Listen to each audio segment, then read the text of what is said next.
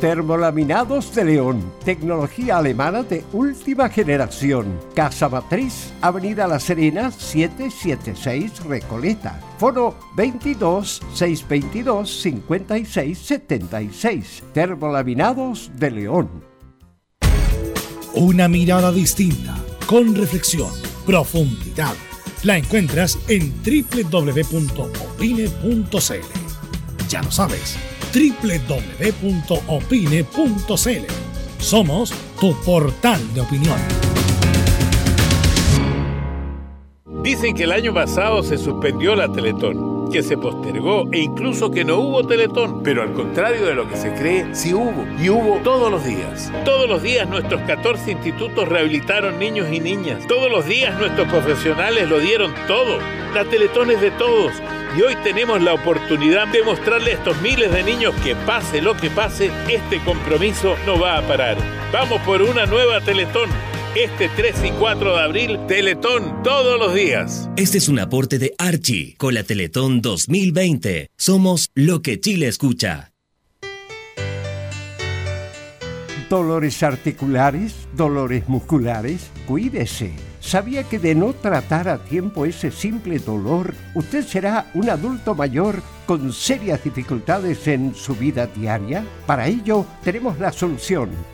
Life, el producto natural más efectivo para eliminar todo dolor articular y muscular. Llame ahora al 22 594 05 25 22 594 05 25 Life, la solución. Comercial IAC Compañía Limitada. La mejor calidad mundial en laminados decorativos. Comercial IAC Compañía Limitada es Vertec en Chile. San Ignacio 1010, Santa Rosa 1779, Avenida Mata 446 y Portugal 501. Comercial IAC Compañía Limitada es Vertec en Chile. Gracias a los superdividendos, tu hipódromo Chile siempre te paga más. Juega en Teletrack.cl. Descarga gratis la nueva aplicación de tu hipódromo Chile que siempre te paga más.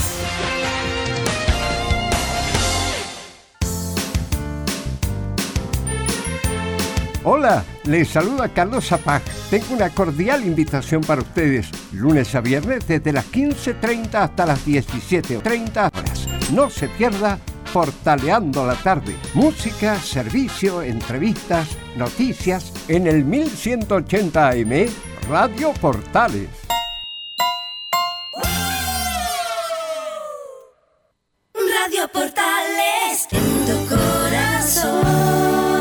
La primera de Chile.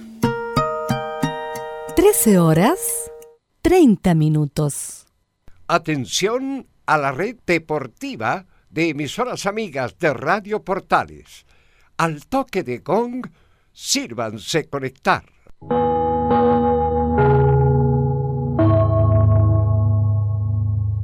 ...60 minutos...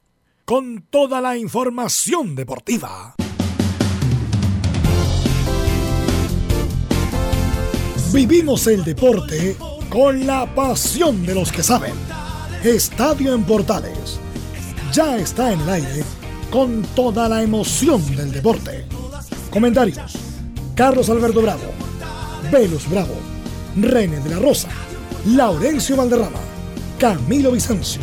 Patricio Muñoz y Ricardo Jamasmí. Reborderos. Enzo Muñoz. Nicolás Gatica. Rodrigo Vergara. Juan Pedro Hidalgo y Rodrigo Jara. Producción, Nicolás Gatica. Técnico, Gabriel González Hidalgo. Dirección, Carlos Alberto Bravo. Estadio en Portales es una presentación de Ahumada Comercial y Compañía Limitada. Expertos en termolaminados decorativos de alta presión.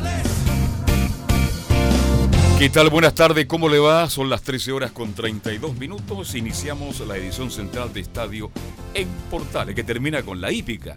Y usted sabe que estamos directo, indirecto de Buenos Aires con Fabián Roja para que nos informe del latinoamericano que se corre el próximo día 14 de marzo. ¿Cómo está, Bailo? Buenas tardes. Buenas tardes. Don Enzo, buenas tardes. Gusto Buenas de tardes, un saludo a todos. Vamos a ir de inmediato con titulares para la presente edición de Estadio Portales que lee como siempre.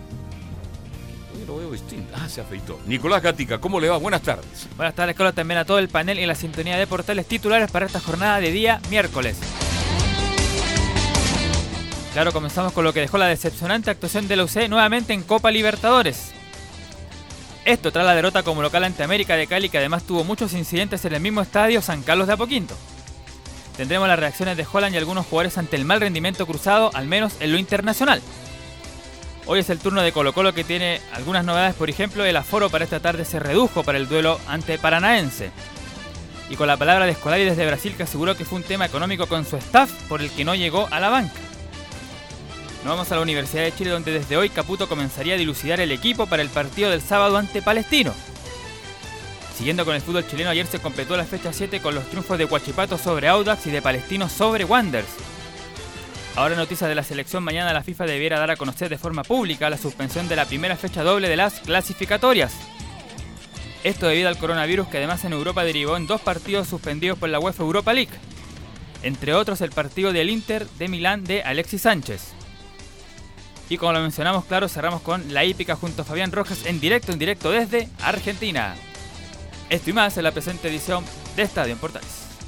Bien, muchas gracias, Nicolás Gatica, y entremos en algunos temas. Bueno, ¿qué pasa con las clasificatorias, Velus? Está, bueno, un medio argentino. eh, no ha habido todavía Información, información oficial. oficial, solamente como un téngase presente y uno después Enzo nos va a leer lo que dice la Comebol. Claro que salían pospuestas ante la epidemia de coronavirus, solo falta que la FIFA lo haga oficial. La, la lógica es que eh, se suspenda porque, sobre todo en Italia, están en cuarentena, increíble. En, en Italia, no solamente un poblado, prácticamente el país entero está en cuarentena, no pueden salir ni siquiera de su casa, está todo eh, no se juega el fútbol, no hay acti- actividades deportivas, la gente, poca gente en la calle. eh, es como un toque de queda involuntario también, obviamente. Así que, bueno, hay que recordar que se pospuso nace ya. En Paraguay, eh, incluso la liga local se va a jugar sin público. eh, y lo más probable es que en algún momento también se suspenda. Por lo tanto, eh, es cosa de, de horas que la Comebol Enzo, tú tienes el comunicado por ahí ¿Lo tienes por ahí o no? eh, pueda confirmar eh, lo que estamos comentando. El comunicado de la Conmebol dice lo siguiente: COVID-19, nombre del virus, obviamente. Conmebol analizará detalladamente cada caso y cómo afecta a sus competiciones y acatará las decisiones de la autoridad sanitaria respetando siempre las regulaciones locales. Ante las frecuentes consultas sobre las eliminatorias Qatar 2022, Conmebol recuerda que esta es una competición organizada por FIFA y cualquier noticia al respecto será comunicada por canales oficiales del ente matriz. Los partidos de Conmebol Libertadores y Sudamericana en Paraguay se llevarán a cabo a puertas cerradas conforme lo ordenó la Administración Pública Local. Y justamente la Organización Mundial de la Salud, acá, en, acá hace un minuto, pues esto es lo, lo bueno de la inmediatez, tanto de, De las las plataformas, claro. Eh, declaró ya la Organización Mundial de la Salud pandemia el coronavirus. Así que rebasa ya los 115 mil casos en todo el mundo, por lo tanto ya no es un, una cuestión sector- sectorial, es una pandemia, así que lamentablemente, bueno, hay que- tomar eh, precauciones. El punto es que, como lo han dicho los doctores, yo no soy doctor, obviamente, soy doctor de señoras, como decía Porciel de Olmedo, Claro. eh,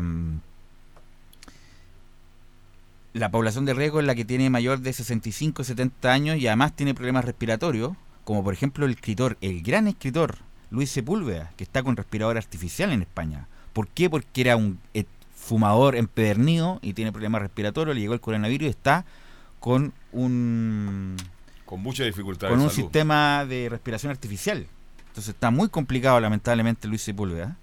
Pero a la gente menor, entre comillas, de la población de riesgo, le puede dar, como el que llegó a Chile, el primer caso, y ya está recuperado, porque tiene mayores defensas. Así que bueno, hay que, obviamente, usted métese a los y escuchen los programas de televisión y de radio de los profesionales que dan Los infectólogos están muy de moda. razón de esto, pero obviamente hay que estar, lavarse las manos, por supuesto, Permanentemente. eh, estar con ventilación regularmente. Ábrame la puerta inmediato No, no, no, locutorio vamos a abrir, a abrir la ventana, y- insisto, porque los taparse la boca, no, no la boca. Cuando uno estornuda. el antebrazo cuando uno estornuda, porque hay gente con tanta mala costumbre que no se tapa. Cuando... Usted lo dice por gatica. No, no, no, no, en el metro. El metro es No, el metro horrible. peor. Entonces hay que ponerse la boca o el antebrazo más bien El antebrazo acá. y eh, taparse cuando uno tose porque le estás expeliendo todos los bichos al resto. Entonces, eh, independiente que este sea un problema deportivo, pero la verdad, como lo como lo, ya lo comentamos, la Organización del Mundial de la Salud lo ha declarado ya como pandemia. Yo creo que las clasificatorias, más que vaya de, país en país, yo creo que se van a suspender, Sí, definitivamente. y hablando precisamente del fútbol, ya que queremos relacionarlo precisamente, el- ¿quiénes tienen coronavirus dentro de los clubes? Bueno, el dueño del Nottingham Forest ha dado positivo. Un jugador del Leadfield FC de Irlanda ha dado positivo. Getafe precisamente ha dado por perdida la llave contra el Inter porque el presidente del club español prefiere no arriesgar a sus jugadores. La Roma no tiene forma de aterrizar en, en España y su participación también se aplaza en la Europa League. En cuarentena todo el equipo del Arsenal. Timo Hudberg del Genover 96 alemán también dio positivo. Jugador del Metz de, Gre- de Francia también dio positivo. ¿Y por qué el caso del Arsenal es, bastante curioso? ¿Por qué los jugadores están en cuarentena? Todos. ¿Por qué? Es básicamente porque ellos disputaron una eliminatoria contra el Olympiacos. El presidente del Olympiacos dio positivo de coronavirus. Por eso se relacionaron todos los jugadores y obviamente están en cuarentena. Es el único equipo inglés que está en cuarentena, lo cual hace que el partido de hoy contra el Manchester City se aplace. Ya, perfecto. Bueno, así como están las cosas, ¿cuántos casos tenemos en Chile? 17 ya, ¿no? No, 23. 23. 23 ya casos de coronavirus. Increíble. Aquí estamos infectados del Gatica virus. No, Entonces, por favor, no diga eso, por favor. Así Bien. que.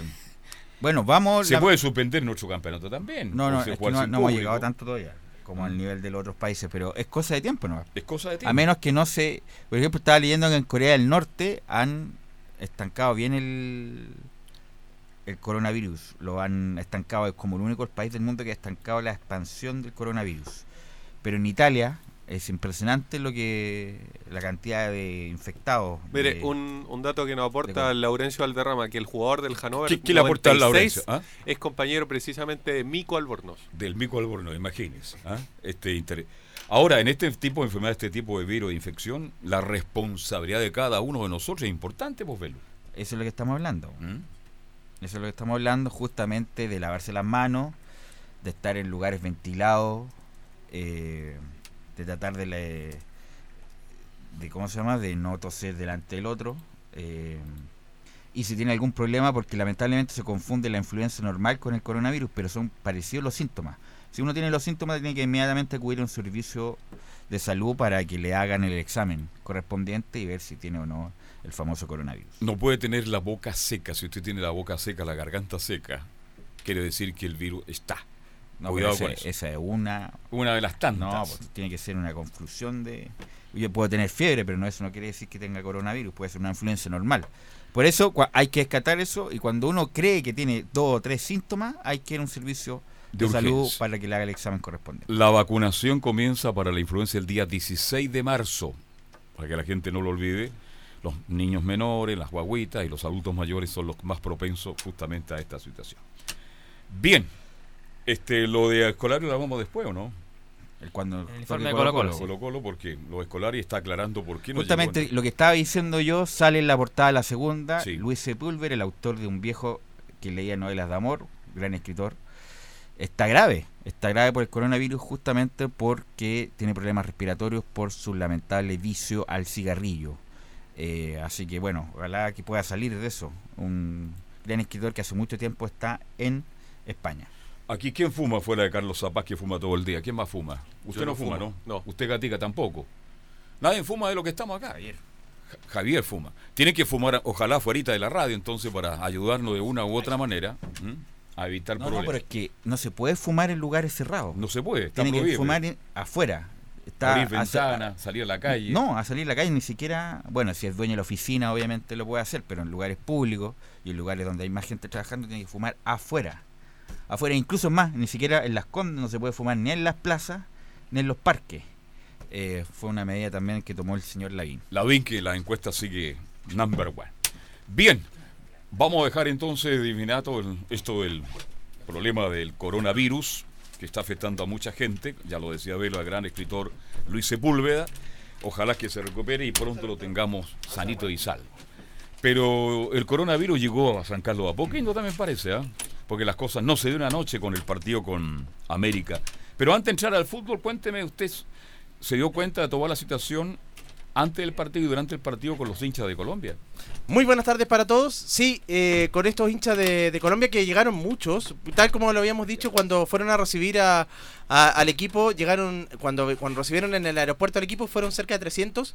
Acá eh, 600 hinchas los que llegaron al estadio San Carlos Apoquindo, pero quedaron fuera también, quedaron fuera Que varios. much- que quedó mucha gente afuera y ahí Mucha tuvo que actuar la policía, a caballo, ¿ah? Ahí tuvo que actuar la policía efectivamente a caballo. Después se lograron meter incluso en, eh, eh, durante el partido, yo creo que cerca de los 15 minutos, y lograron traspasar para meterse a la galería eh, Ignacio Prieto.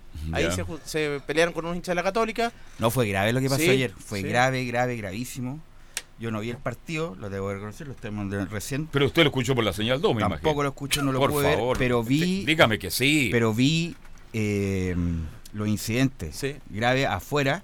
Es más, es, es una barra brava la de América de Cali. Hay mucha gente de Cali, no, no quiero estigmatizar ni mucho menos, pero es una barra brava complicada. Eh, y iban por las calles de Santiago como si fuera la Garra Blanca y los de abajo, Mm. impunemente por las calles, como también van impunemente la Garra Blanca y los de abajo cuando se dirigen de un lugar al estadio. En micro amarilla, obviamente que hubo organización, arriba no le importando nada el tráfico y nadie hizo nada, obviamente porque como Chile está En otra. en otra está muy aproblemado, todos los días hay algún problema. La gente de América de Cali hizo problemas y daños y ojalá y la seguridad nuevamente no respondió en Católica a sabiendas que se iba a llenar, a sabiendas lo que significa Copa Libertadores, entonces ya hay un problema y organización del club. ¿O Hay- no? Sí, hay un problema. Usted que va a un Sí. partido normal con 8.000 personas, o es distinto que hayan 12.000 Copa Libertadores donde además había mucha gente esperando. Bueno, para comenzar, no estuvo esa separación de, de una tribuna por la barra del local y la barra visitante. Sí. Sino que se, eh, no hubo, no estuvo No esa hubo separación. colchón. No, no Como en los tuvo- clásicos, por ejemplo. Como en los clásicos. Eso- No, no eso- tuvo. eso Primer grave. gran error.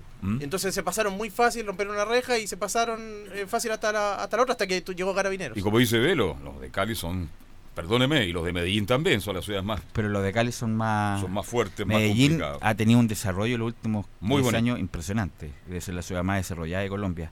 Cali en, en- eh, son, son, son, Son bravos, Son, bravos, son bravos la gente. Son bravos, son bravos. Bueno, y ellos, así que ahí fue el, un- el primer gran error, no, no tener ese, ese colchón de entre una barra y otra. Y después al final del partido también se metieron a la cancha los hinchas colombianos. También, ya- y ahí también fue poco el control también de la...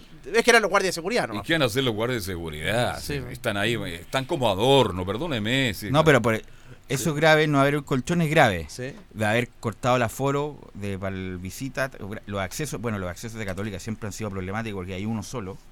Eh, hay, o sea, uno llega al cerro y tiene que y ya no es primera vez que Católica tiene problemas. Tuvo problemas, obviamente, que fue más grave lo- y además fue intencionado con el partido con O'Higgins, fue, ¿no? Con O'Higgins, sí. Bueno, sí, y sí. ahora nuevamente se repite el, el asunto. Y además también lanzamiento de fuegos artificiales en- en- de- por parte de la barra de, de Católica. Después- También desordenados los barristas católicos. ¿eh? Sí, sí, sí. Eso fue del sector Mario Le que es la barra oficial de, de- de la Católica. Y también eh, tiraron eh, objetos a la cancha, así que, bueno, estaba muy molesto Juan Tagle también, decía que, que ya iban a tomar las acciones, hay que ver que, que- en qué se traducen. Con el partido con frente a O'Higgins se tomaron en aquella oportunidad las acciones y se logró identificar a algunos, pero vamos a ver qué, qué va a pasar ahora. ¿Hubo enfrentamiento entre hincha católica de América? Sí, Sí, sí, sí. Como a los 15 minutos del primer tiempo. Ya. Y ahí tuvo desde ahí un par de, de minutos el compromiso. Sí, sí. Así que eso es la Lamentable, parte- en la parte- Así que no, fue grave lo Sí. que pasó ayer. Ojalá esto, para la gente de la Católica, que es una gente seria, que planifica las cosas, no vuelva a pasar. A lo mejor no va a haber el, el fervor de ayer, porque lo más probable es que Católica quede eliminado. Yo creo que está a- fuera. A, la segunda fecha ya está prácticamente eliminado Católica en la Copa Libertadores. Incluso, bueno, todavía quedan cuatro partidos. Cuatro partidos quedan, ¿no? Cuatro. Eh, también eh, hipoteca la posibilidad de jugar la Sudamericana. Así que eh, ojalá que tomen carta en el asunto, pero uno siempre dice lo mismo, son palabras al viento, que alguien tome medidas, pero esto no puede volver a repetir. Insisto, porque ya, estábamos acostumbrados a que la U, hechos de violencia, Colo Colo, hechos de violencia, pero ahora que Católica en el estadio allá el- San Carlos de Apoquindo. sea, ahora esta palabra que está de moda, normalizada la violencia, sería un, un- un descalabro para la gente de la Católica. Bueno, y queda la próxima semana con Gremio, que también puede traer gente, y, y el de otros Inter de Porto Alegre, que también trae bastante, también viene bastante Sí, gente, pero pero, ya- menos. con- Es que este partido era vital Sí. para la Católica y yo creo que yo comparto con Pelo, Católica prácticamente ya está fuera.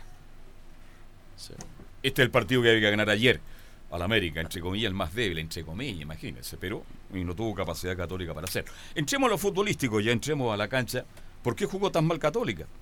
tuvo pocas ocasiones de gol. Eh, lo que decía Juan Tagle es que también yo- él cree que después de los incidentes creo que afectó un poco también a- al equipo, pero no sé si a lo mejor Ahora, puede ser, es primer una variable. El primer gol se lo come Dituro. Dituro, que no sé qué le pasa a Dituro, a lo mejor era, era parece que era era tiempo para que se vaya porque ha cometido muchos errores, muy- o sea, todos los errores que cometió el año pasado ya los cometió en un mes. Sí. Dituro, se lo, tuvo el problema con la salida en Inter de Porto Alegre, tuvo un problema con Calera también, Con Calera. y ayer el ABC del fútbol, lo- los pocos preparadores de arqueros que hay en ese momento, ahora hay muchos más, es despejar al lado y no al medio, remate, me parece que fue el chileno el que remató. Ureña, Rodrigo Ureña, Ureña, Ureña, sí. remata y Dituro en vez de despejarla al lado, fuerte, ¿ah?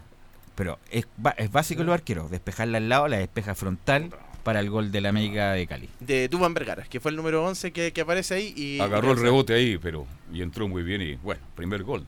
Sí, el primer gol. Y después, claro, la Católica había tenido antes una jugada, un penal de Ureña, justamente sobre Puch. Ya. Que no lo cobra el árbitro, muy molesto también ahí Edson Puches. Pero después tuvo pocas ocasiones de gol. Una de Marcelino Núñez, este joven volante que Sí. yo creo que fue de lo más destacado del primer tiempo. Bueno, Eh, después el tiro libre que marcó extraordinario. ¿eh? Sí, sí, sí, sí, no se olvidar jamás después de tiro libre. Pero antes había tenido Cuéntame una. la, el origen de Marcelo, porque se hablaba de él, pero como no en los, en los medios generales, sino como de el boca a boca. Oye, Núñez es buen jugador, Núñez tiene pegada impresionante. Tiene 20 años y todavía no había debutado. ¿Qué pasó en el camino que no, debutó antes? Bueno, algunos jugadores que maduran después. Y Holland se atreve y pone Marcelino Núñez. Cuéntame la historia, algo de él que no sepamos. Sí, bueno, él tiene, claro, los 20 años recién cumplidos el 1 de marzo, así que podría estar incluso para la sub-20 del próximo, del próximo año. Eh, y él, claro, los entrenamientos le, le pega muy bien a la pelota. Eh, de hecho, había convertía, durante la semana había convertido 8 de los 10 tiros libres que practicó. Ah, ya. Así que ya venía preparado. Perfecto. Así sí. que, y eso, y bueno, debutó en el partido frente a Deportes Iquique, tuvo 20 minutos en aquella oportunidad. Y después ya algunos minutos con Unión la con Unión en la calera, un volante más mixto, yo, yo diría que Y los técnicos anteriores no le dieron no nunca le la habían dado la oportunidad. oportunidad. ¿eh? No, Ya. no, no, Y ahora Holland lo ve y se dio la posibilidad también de que habían varios lesionados. Si estaba fuera, fue en salida. en ¿Qué el- volante? volante, sí, volante mixto o también eh, interior. Ya. Si- porque si hubiera estado jugando eh, a Wed ayer, Ya. Si hubiera estado a Wed, eh, no hubiera estado por lo más probablemente Marcelino Núñez. Lo que sí viene el compacto es que bueno, hace un golazo de tiro libre y el Sí. otro tiro libre va a Pinares, y. Núñez y se lo quita Pinares. weón. Acaba de hacer un golazo, dale confianza al Increíble, chico y se lo quita Pinares, mostrando toda la jineta. Pero bueno, De hecho, fue extraño que lo pateara ya ese tiro libre porque la falta se la cometen a Pinares. Una falta que en realidad se la fabricó Pinares porque le quitan la pelota con. Le, le meten el cuerpo al jugador de América de Cali. Bueno, se la fabricó y, y fue extraño que, que le dieran el tiro libre ya. Bueno, pero quedamos con la sensación que Católica empataba al término del primer tiempo y que Él lo empató, de hecho. sí. de hecho lo empató y bueno, ¿y qué pasó en el segundo tiempo? Y en la segunda parte, como decía Holland, eh, comienzan bien también la, la segunda parte, pero tampoco fueron tantas ocasiones de gol. Yo re- recuerdo la última, en el minuto 90, de Puch, que la saca el arquero. Y después una de Buenanote, que también entra en la segunda parte, pero tampoco mucho más. San Pedri no... Nada, una, una Puch. de casa. Puch creo que fue eh, la segunda parte mejoró mucho, anduvo bien. Sí, no, sí. pero ese es el punto que, que Católica que saca tanta diferencia a nivel local. eh, y tenía razón Holland en la primera charla, dijo, con él, jugando así o preparándonos así no teníamos ninguna posibilidad. El punto es que con Holland uno pensaba que le iba a dar un poco más de calidad. Y la verdad, nuevamente Católica pues, puede quedarse en el camino siendo el dominador absoluto del campeonato local, pero siendo un equipo de medio pelo, totalmente de medio pelo a nivel continental. Sí, muchos reclamaban también la posición de, de Agüed, que reemplazó a Ignacio Saavedra. Muchos reclamaban que no es para. Se equivocó mucho en la salida también de eh. Luciano Agüed. Que si bien él ha ocupado esa posición como volante central, pero eh, ahora venía jugando con más adelante, Exacto. como interior. Así que también ahí había críticas para, para Rebolledo también. ¿Anduvo mal Catuto? Sí, en el que- descuelgue, en la salida, en el pasar la mitad de la cancha, ¿cómo fue? De hecho, Cuenta. no, ma- no mandó ningún centro bueno, decían también, se, se habla. Eh, a pesar de que hizo una buena evaluación, obviamente, de, de, de los jugadores. Pero, pero en ahí forma va- interna conversa con cada uno de ellos, Con pero para la prensa todos jugaron muy bien. Sí, sí, sí, sí. Bueno, también el que anduvo mejor fue Tomás Astaburuaga en la segunda parte. Ya está recuperado Lanaro, que estuvo en la banca. Así ¿Cómo que, estuvo hasta ahora? Porque hay críticas que apareció como volante después, ¿o no? no, ¿No? no, como, como, como central y yo creo que en comparación con el partido Inter de Porto Alegre fue mejor. Bueno, escu- escuchemos las declaraciones del director técnico de la Universidad Católica, Ariel Holland, quien habla que la Copa Libertadores ofrece una fi- dificultad diferente. La Copa tiene otro nivel de dificultad y sabíamos de antemano que nos había tocado un grupo muy duro este, y se completó con dos equipos brasileños y el campeón de Colombia. Así que creo que en ese nivel de, dificultad tuvimos un margen de error que, que en este tipo de partidos lamentablemente pesan por la envergadura de los rivales. Así que establecer una comparativa con el torneo local me parece que, que sería odiosa porque también acá hay muy buenos equipos y pero digo que siempre la Copa Libertadores ofrece un nivel de dificultades diferente, ¿no? Y bueno, ya como te dije, el grupo nos tocó era un grupo duro y si jugás con un margen de error bajo tenés muchas chances, si jugás con un nivel de error medio tenés otro nivel de chances y si jugás con un nivel de alto tenés otra realidad, ¿no?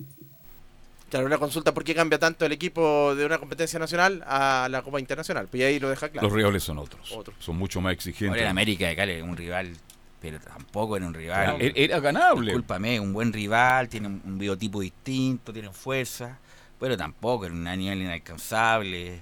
Ya como gremio que viene hace rato siendo protagonista de la Copa Libertadores o Inter de Porto Alegre, que tiene grandes jugadores, entre ellos Pablo Guerrero, pero el América de Cali era el rival Sí. para hacerle daño y ganarle de local. Entonces, si no somos capaces de ganar de local, mejor juguemos entre nosotros nomás y, y, y- y sería. Pero bueno, es un- lamentablemente por Católica, que a pesar de sus mejores años a nivel local, ha sido sus peores años a nivel continental porque no ha pasado una ronda hace mucho tiempo, de, Antes- ningún- de ninguna cosa. Antes andaba muy bien el Católica a nivel internacional. ¿Hace cuánto? 10 años atrás. 2011 creo que fue Era la un última. equipo competitivo. 2012. Tuvo, tuvo buenas Ah, campañas. 2012, pues sí, Claro, sí. Con la- pues. con la pero Zampa. hace mucho tiempo. Sí. ¿Y qué fue? Sudamericana con Pelicer. En la época del Nacho Prieto, acuérdense más atrás, nos Pero vamos eso más fue el año 93. No, pero es que me refiero que a nivel local la Pero fue- Católica por eso, no pero fue y hace a nivel año- internacional Pero eso fue el año 93, el Nacho Prieto que ya llegó a, a- al- con este mismo rival, pues semi de, de eh, final de Copa Libertadores, Claro. pero el año 93, hace 27 años. imagínense. Hasta el 98, 99 Católica tenía buena actuación en Copa Libertadores. Soy testigo porque yo transmitía todos pero los ¿cuál, partidos directo. ¿cuál? Dígame, aterríceme Bueno, el resultado. Pasaba fácil, No, le ganaba no, equipo. no, pero no me- buenas no me está diciendo nada. Ganaba en Colombia. Este, este, hace 27 años, por eso le estoy diciendo.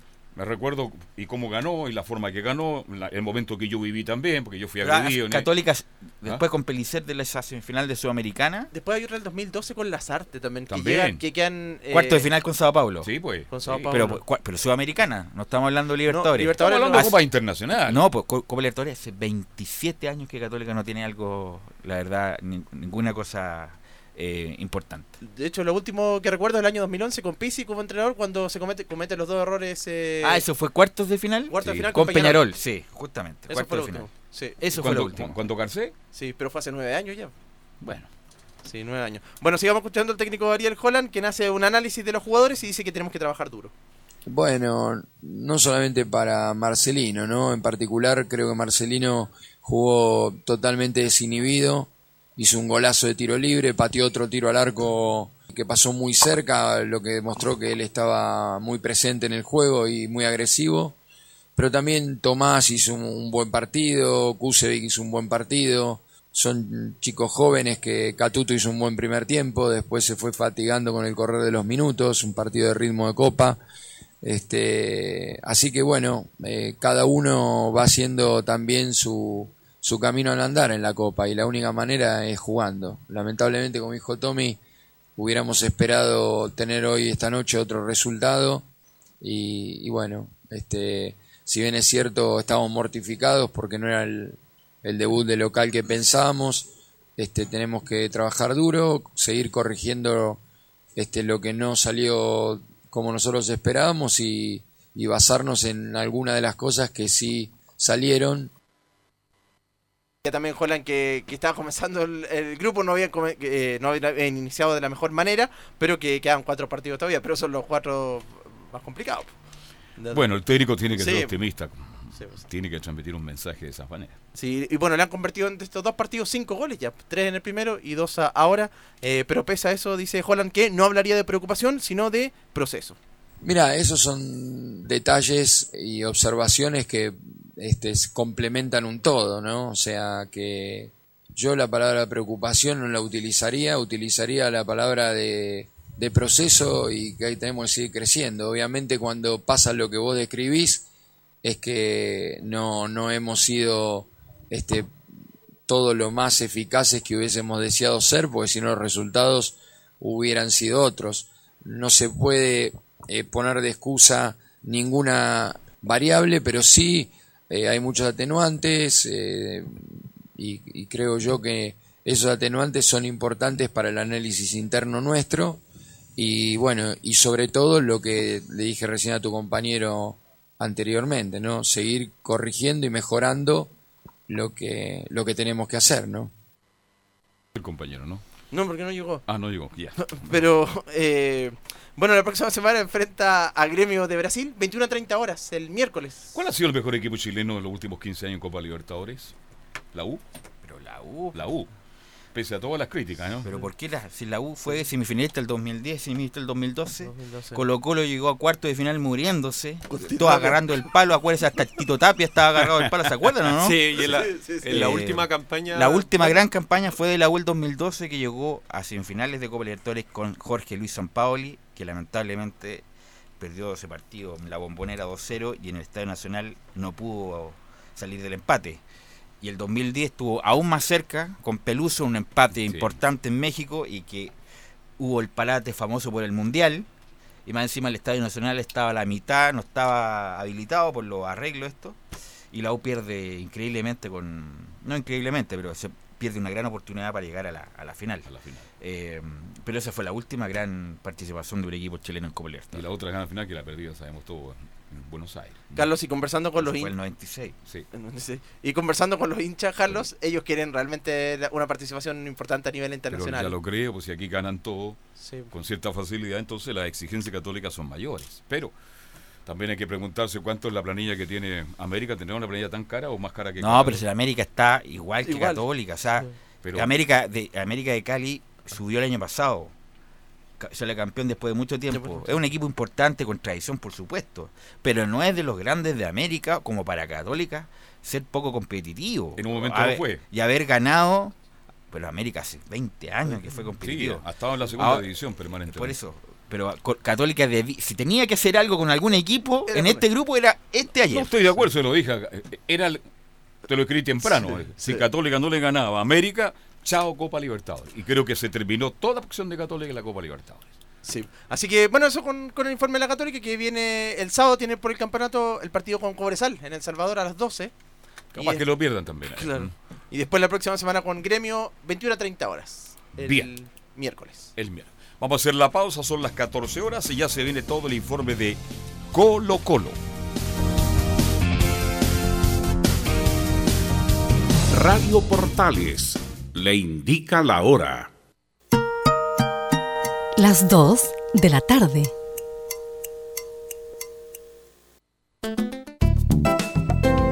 Comercial IAC y Compañía Limitada. La mejor calidad mundial en laminados decorativos. Comercial IAC y Compañía Limitada es Vertec en Chile. San Ignacio 1010, Santa Rosa 1779, Avenida Mata 446 y Portugal 501. Comercial IAC y Compañía Limitada es Vertec en Chile.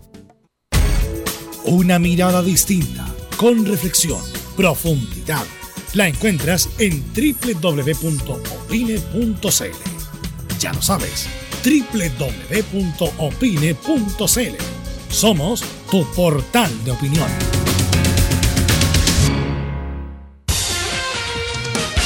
Gracias a los superdividendos, tu hipódromo Chile siempre te paga más. Juega en Descarga gratis la nueva aplicación de tu hipódromo Chile que siempre te paga más. Termolaminados de León, tecnología alemana de última generación. Casa Matriz, Avenida La Serena, 776 Recoleta. Foro 22 622 56 76. Termolaminados de León. Visita www.radiosport.cl, el sitio web de la Deportiva de Chile. Programas, noticias, entrevistas y reportajes, podcast, radio online y mucho más. Todo lo que pasa en todos los deportes lo encuentras en www.radiosport.cl. La Deportiva de Chile en Internet.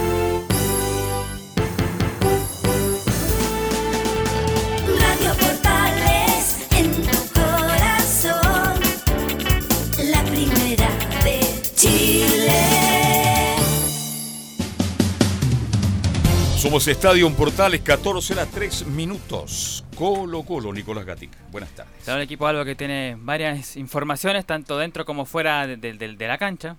Fuera de la cancha, bueno, se sigue la búsqueda del nuevo técnico para reemplazar a Mario Salas.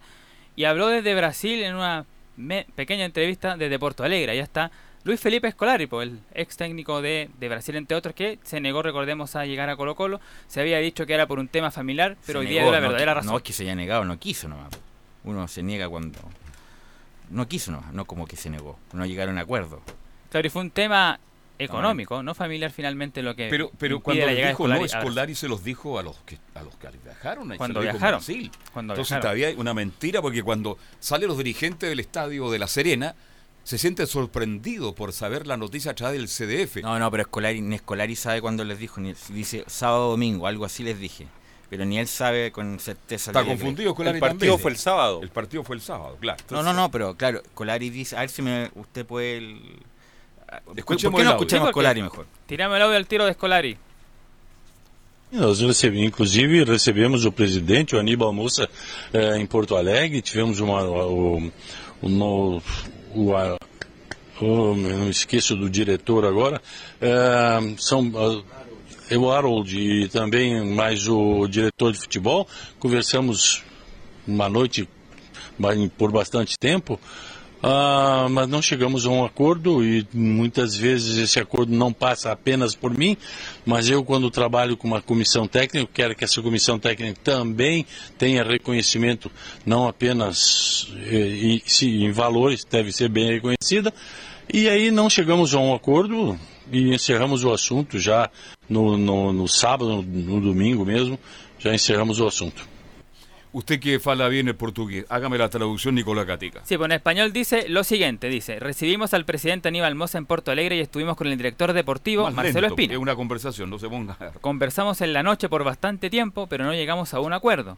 Muchas veces ese acuerdo no pasa por mí. Además agregó, cuando trabajo con mi equipo técnico quiero que dicho equipo también tenga reconocimiento y los valores deben coincidir. No llegamos a un acuerdo y cerramos el asunto el sábado o el domingo mismo, agregó a Sport TV. El Ahí punto fue. es que me pidieron un, un canon para el cuerpo técnico y Colo Colo dijo no, este esto es lo que hay para el resto del cuerpo técnico, para ti hay esto, llegaron a acuerdo con el con el sueldo, me imagino, de Escolari, Scolari. pero no llegaron a acuerdo con la gente que lo acompañaba y por eso no pudo llegar Escolari y Colo Colo. Punto y final. Ahí Ahora, está, por lo económico pasó entonces la, la- la nega- negativa de escolar de llegar al equipo de Colo Colo. Bueno, las opciones siguen siendo las que se habían conocido, Rafael Dudamel, el uruguayo Diego López. Aquí seguramente me van a retar y me van a decir cómo se te ocurre ¿Cómo decir lo vamos a esto?", retar? Pero, Pero por fue, favor. fue trascendido.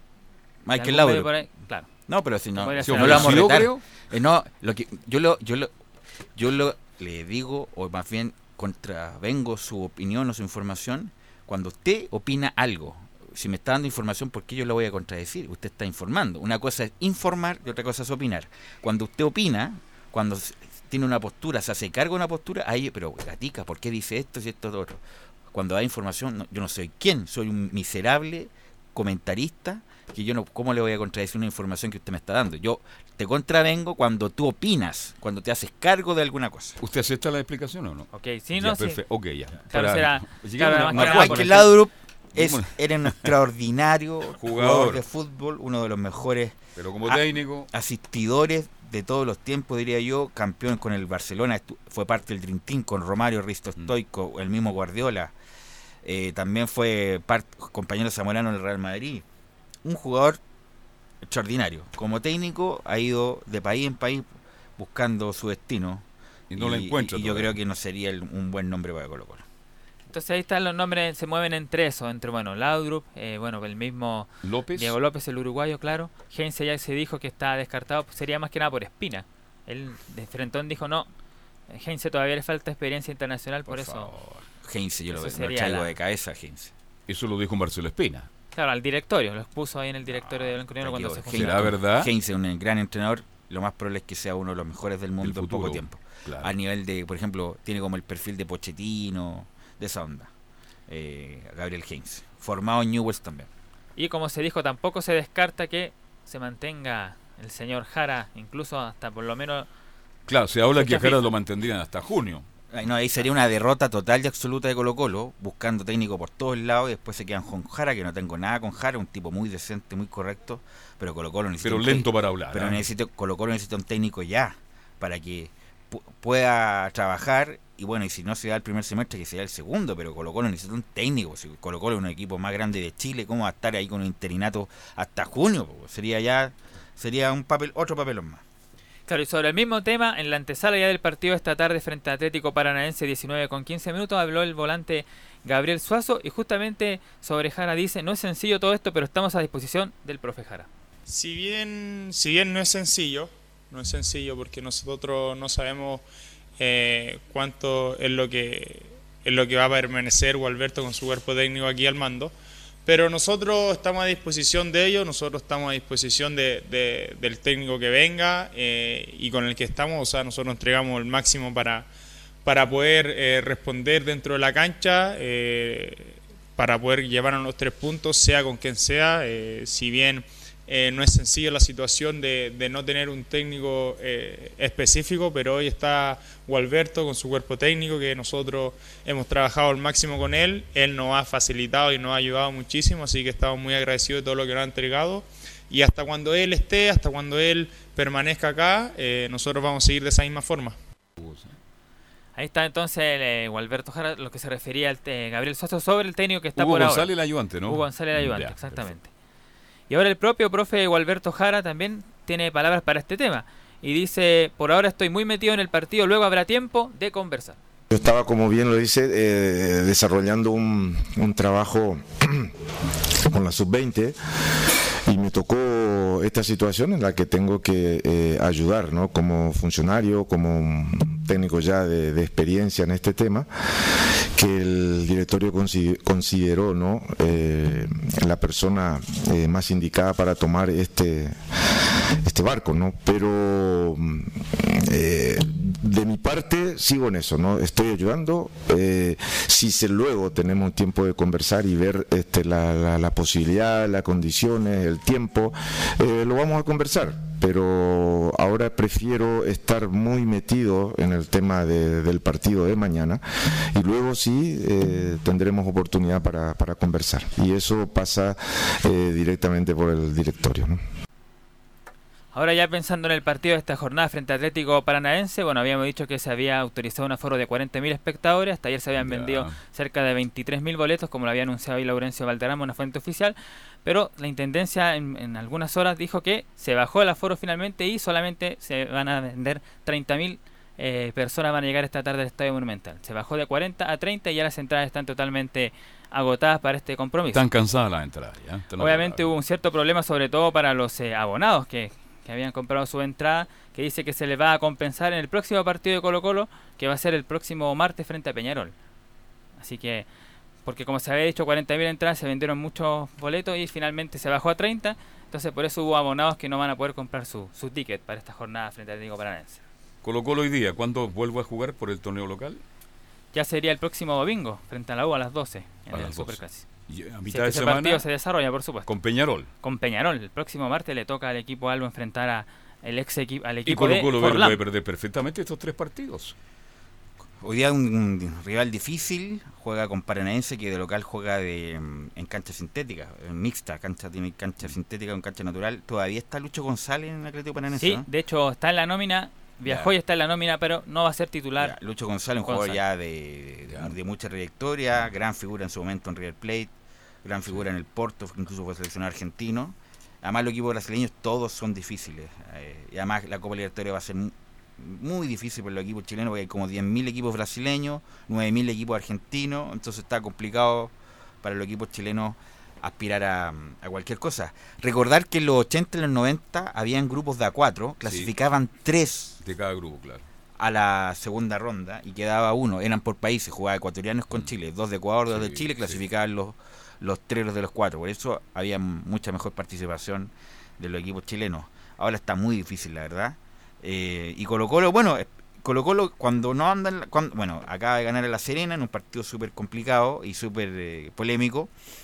Pero tiene que sacar a relucir lo otro, por supuesto. Esto se va con un balón y hay que jugar bien al fútbol. Ahí nos va a dar la formación gatica. Pero también sacar el espíritu que también tiene Colo Colo y que lo ha tenido a través de su historia para ganar este tipo de partidos y por lo menos ser competitivo y no hacer el ridículo Colo Colo ojalá en Copa Libertadores.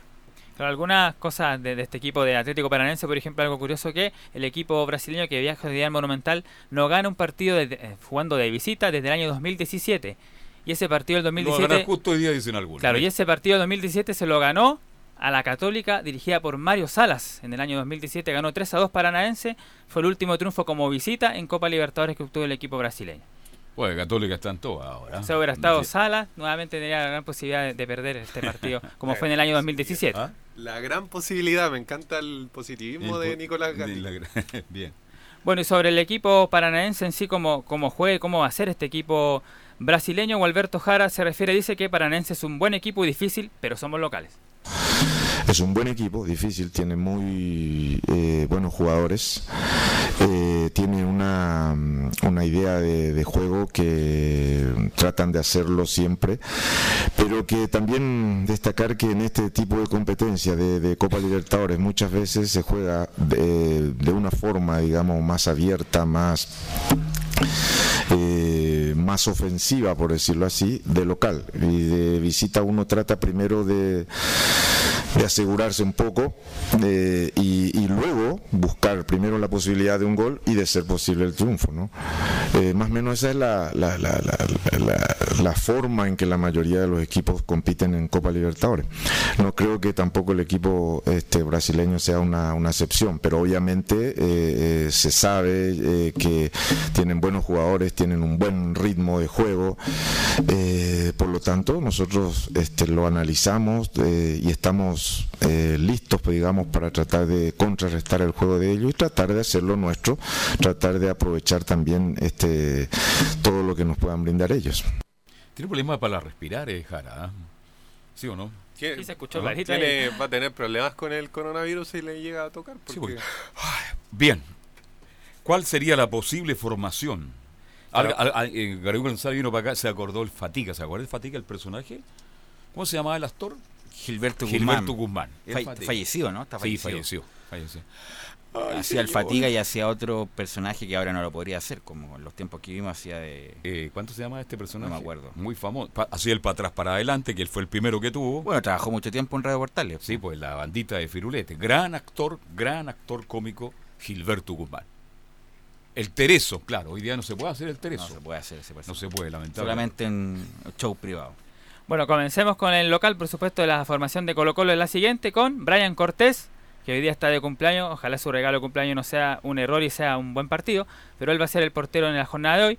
Línea de cuatro o paso por el sector derecho, Barroso con Insaurral, devuelve el Chaco a la zona de central, y Gabriel Suazo como lateral izquierdo. En la contención César Fuentes junto a Carlos Carmona, para la salida Leonardo Valencia, y tres en punta, Marco Volados, Nicolás Blandi y Pablo Mouche. En el equipo brasileño del Paranaense, que es dirigido por el técnico brasileño Dorival Jr., formaría con Yandrel en el arco, cuatro en el fondo, Adriano, que no es por supuesto el delantero que todos conocen, es un lateral, Bambú, así se llama un central, Eleno y Acevedo, la línea de cuatro, después tres volantes en el medio, Wellington en el centro, por la derecha Eric, por la izquierda Citadini, y tres en delantera, por derecha Nicao, por la izquierda Eduardo y por el centro Bisoli. El equipo de este partido se juega a las 19 con 15 en el Monumental y el juez del partido será el colombiano Nicolás Gallo.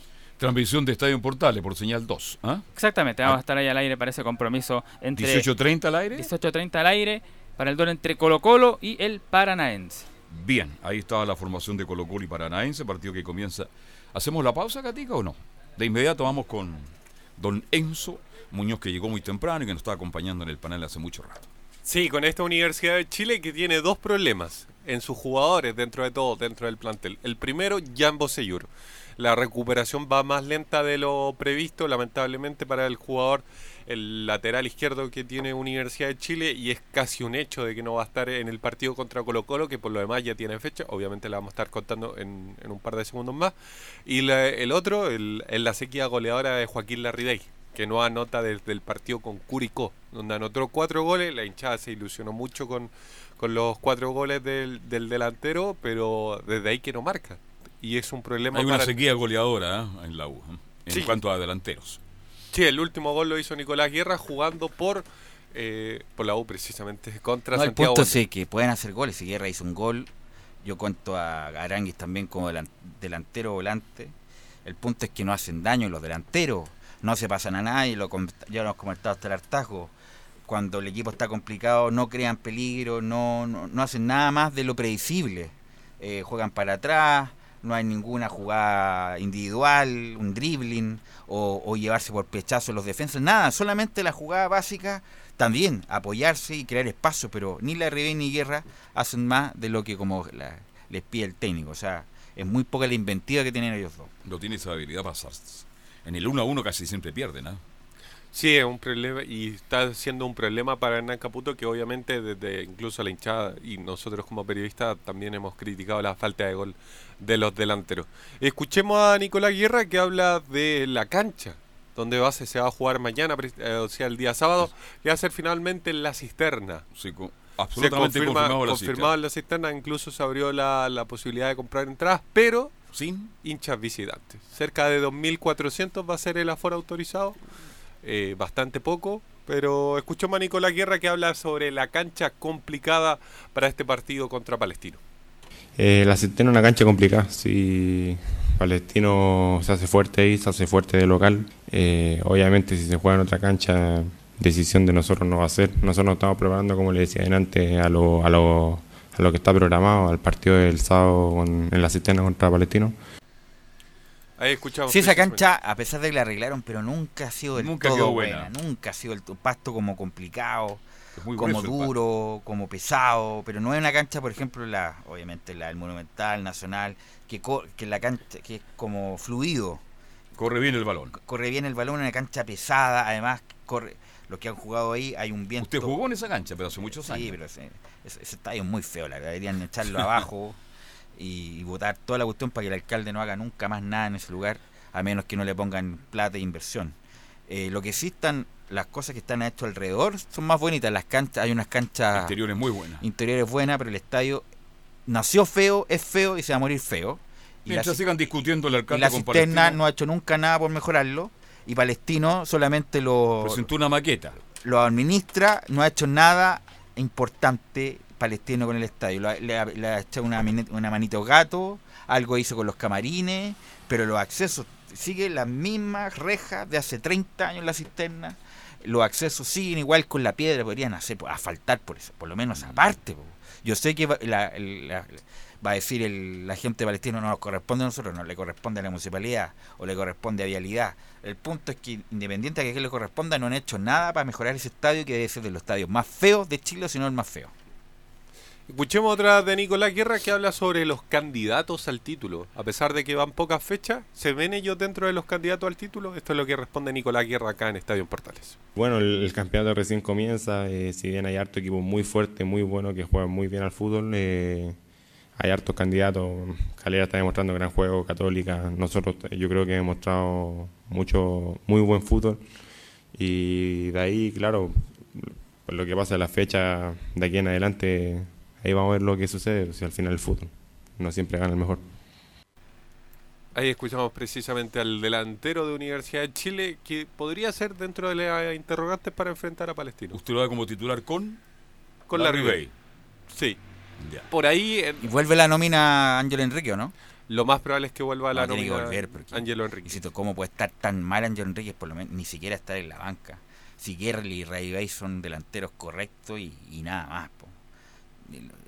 Por- eh, Ángel Enríquez, 25 años, ¿cómo no hacer algo mejor que ellos dos? po?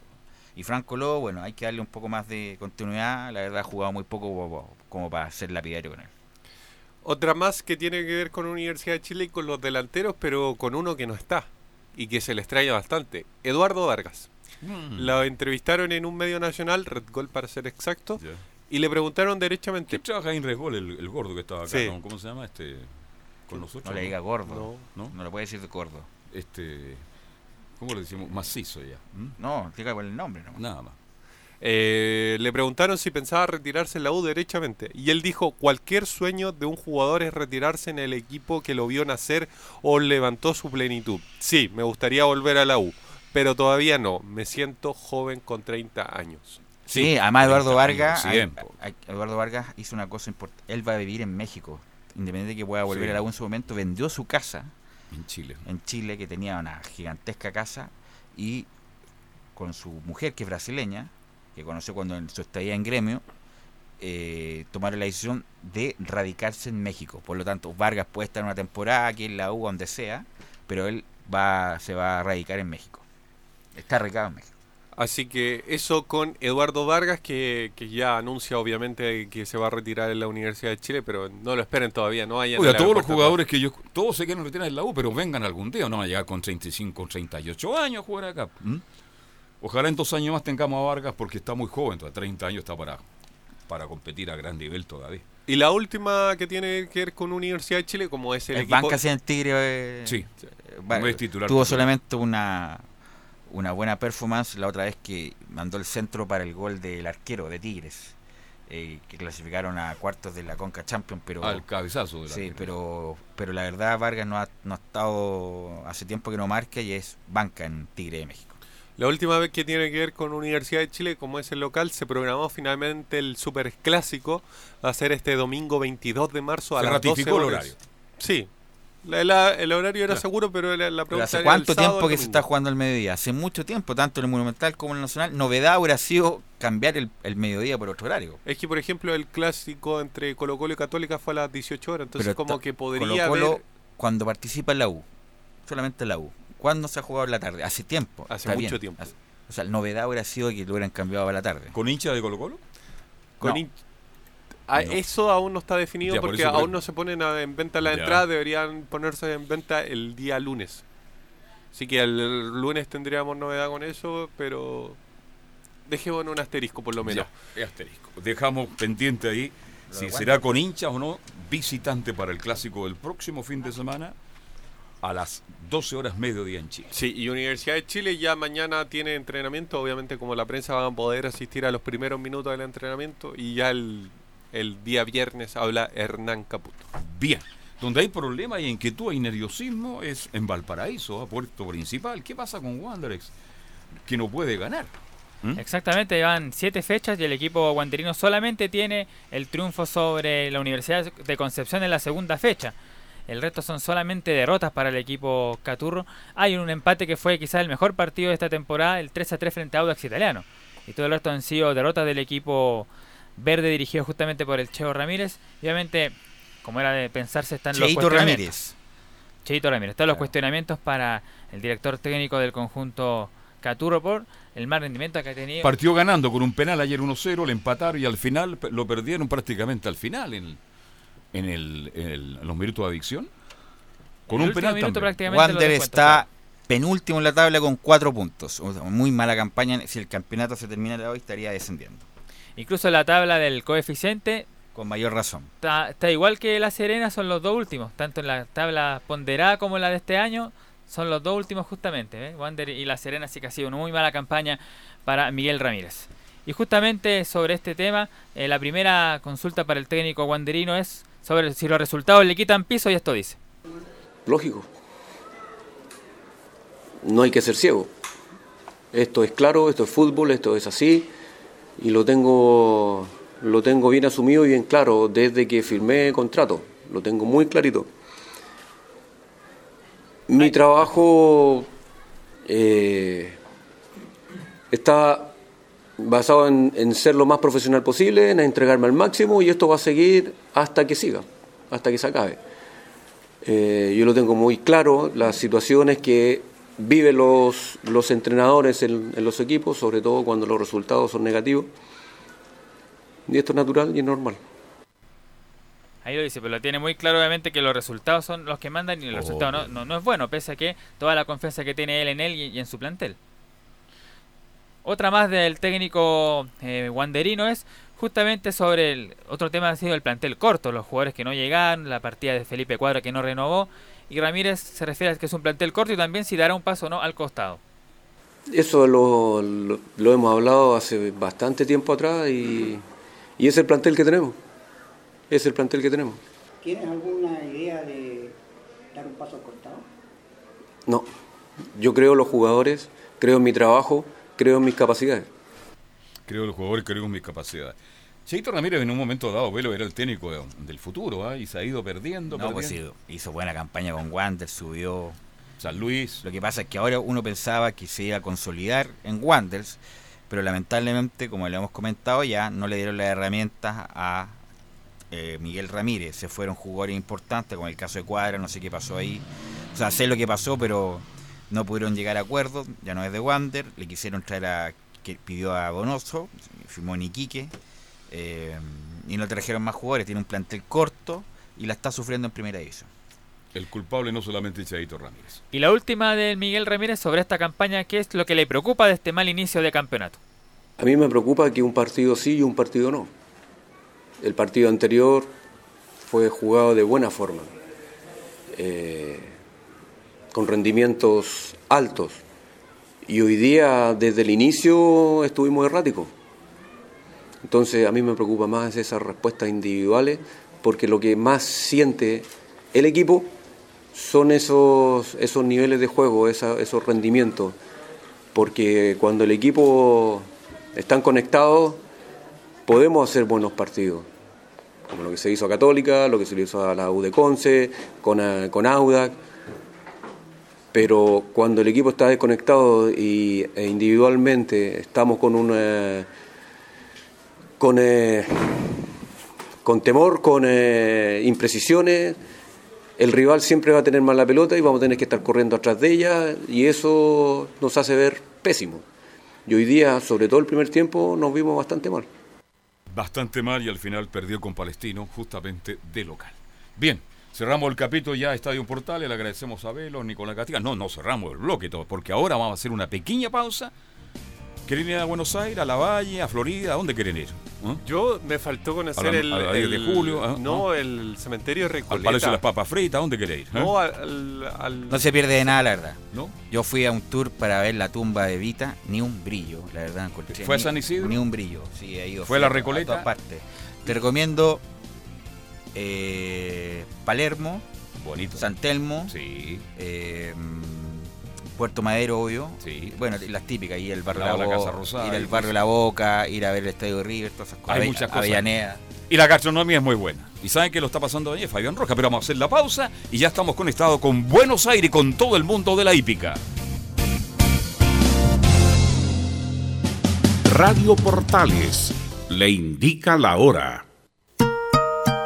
14 horas 30 minutos. Termolaminados de León, tecnología alemana de última generación. Casa Matriz, Avenida La Serena, 776 Recoleta. Foro 22 622 56 76. Termolaminados de León. ¿Quieres tener lo mejor y sin pagar de más? Las mejores series de televisión, los mejores eventos deportivos, equipo transportable, películas y series 24/7. Transforma tu TV a Smart TV. Llama al 973-718989. Twitter arroba panchos.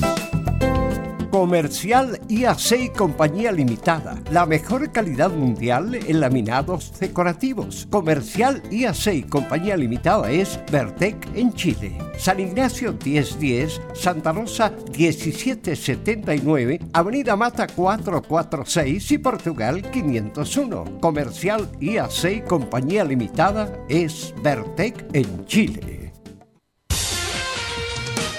Disfruta las carreras de tu hipódromo Chile estés donde estés, jugando y ganando desde teletrack.cl. Primero, ingresa a teletrack.cl y crea tu cuenta con tus datos. Debes ser mayor de 18 años. Segundo, abona dinero desde tu tarjeta de crédito o cuenta bancaria a través del sistema WebPay. Tercero, juega de forma rápida, simple, segura y sin costos de mantención. Solo debes indicar el hipódromo, luego la carrera, el monto a jugar, la apuesta y el caballo. Finalmente, debes confirmar tu apuesta. Cuarto, si quieres retirar dinero, debes ingresar a Retiros. Luego debes ingresar tu RUT y el monto que deseas retirar. Finalmente, confirmar tus datos bancarios para que posteriormente se genere una transferencia directamente a tu cuenta. Ahora ya estás listo para jugar las carreras de tu hipódromo Chile desde teletrack.cl. Y recuerda que, gracias a los superdividendos, tu hipódromo Chile siempre te paga más.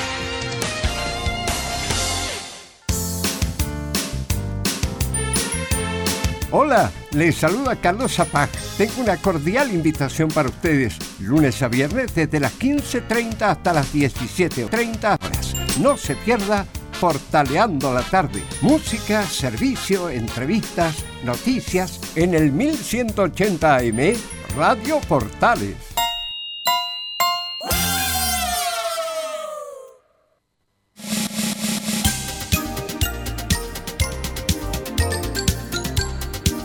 Radio Portales, en tu corazón, la primera de Chile.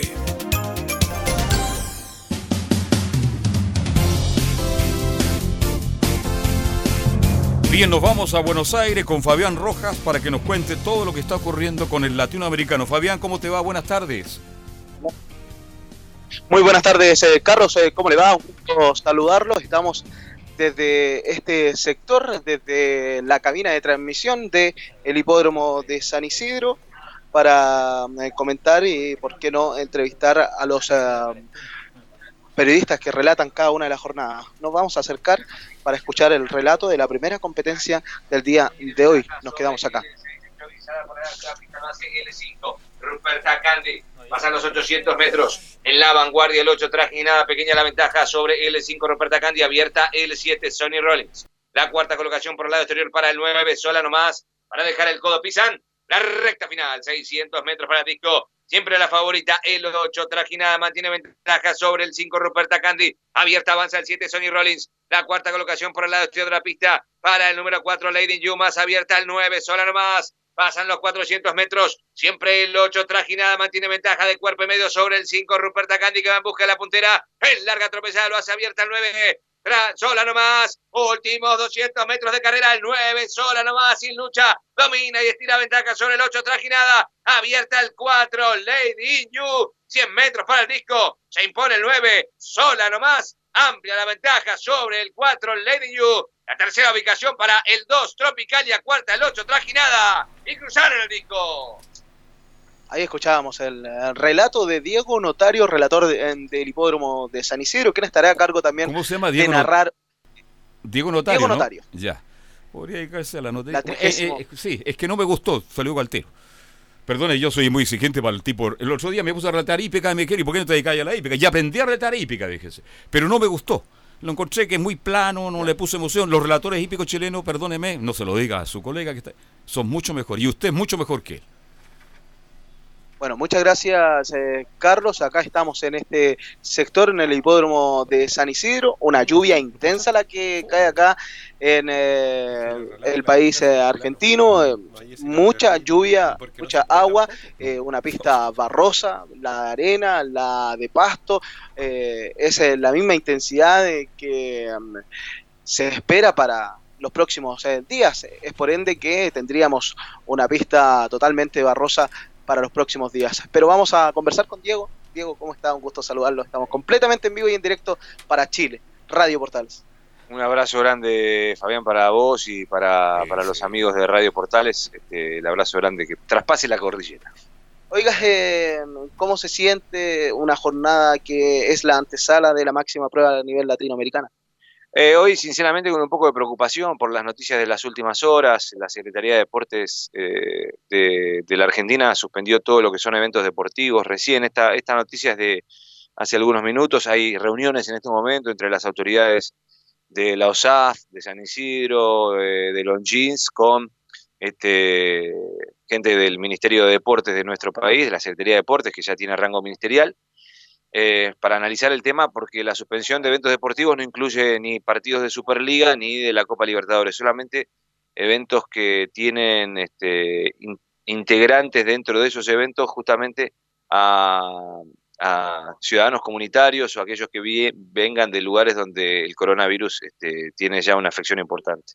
Pero cabe destacar que todos los participantes que correrán este día sábado ya se encuentran en, el, en este país. Sí, yo creo que el análisis va a venir por ese lado. Lo que ocurre es que, bueno, por ejemplo, se hablaba mucho de la, de la llegada de Andre Agassi como embajador Longines y por el tema del coronavirus parecería que no llega el tenista eh, otro era número uno del mundo. Así que esperemos que sí, que pueda estar. Eh, es, eh, lo del coronavirus es una epidemia que ha sido muy compleja y que, bueno, está afectando no solamente a espectáculos deportivos, sino también a manifestaciones masivas. Y el latino del sábado es una manifestación masiva, pero con un ámbito abierto. Ya lo sabemos que esto no es un estadio cerrado, ¿no? Además, destacar que Argentina tiene una cercanía muy importante con Italia, uno de los países que en donde ha brotado bastante esta epidemia. Sí, pero hoy ya el presidente Alberto Fernández eh, manifestó que lo más probable es que en las próximas horas se decida que no ingresen ciudadanos italianos, que se cancelen los vuelos de, Alitalia y de aerolíneas que llegan de Roma. Así que bueno, este, veremos qué pasa en las próximas horas. Estamos con preocupación, Fabián, porque este latino se organizó con mucho tiempo de antelación, estamos muy contentos de recibir la máxima cita continental, se está preparando el hipódromo, la lluvia no ayuda. Si vos me preguntás, estamos con mucha expectativa, pero también preocu- preocupados porque la lluvia no ayuda a lo que es este, toda la organización a nivel este, campo abierto, ¿no? Eh,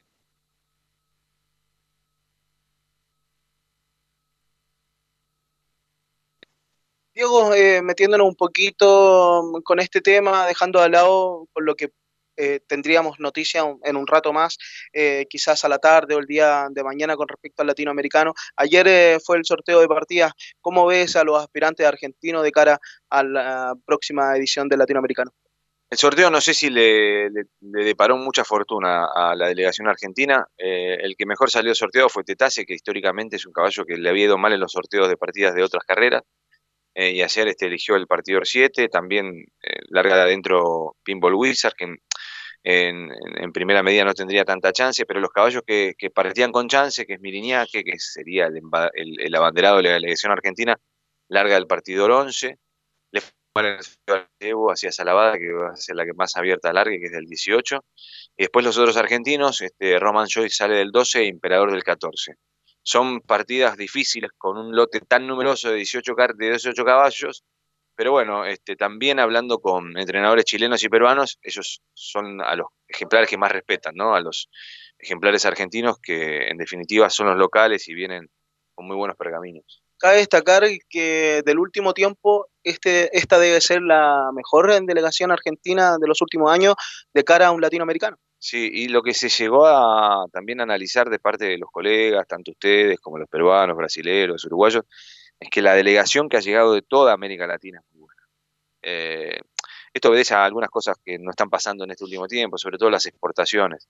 Los mejores caballos se quedaron corriendo tanto en Argentina como en Chile, como en Perú, como en Uruguay y como en Brasil. Entonces no se ha exportado tanto y bueno, eh, también obedece a la bolsa de premios. ¿no? El Longines latinoamericano es una carrera que tiene un primer premio de 300 mil dólares al nivel de una gran carrera de Estados Unidos o de Europa.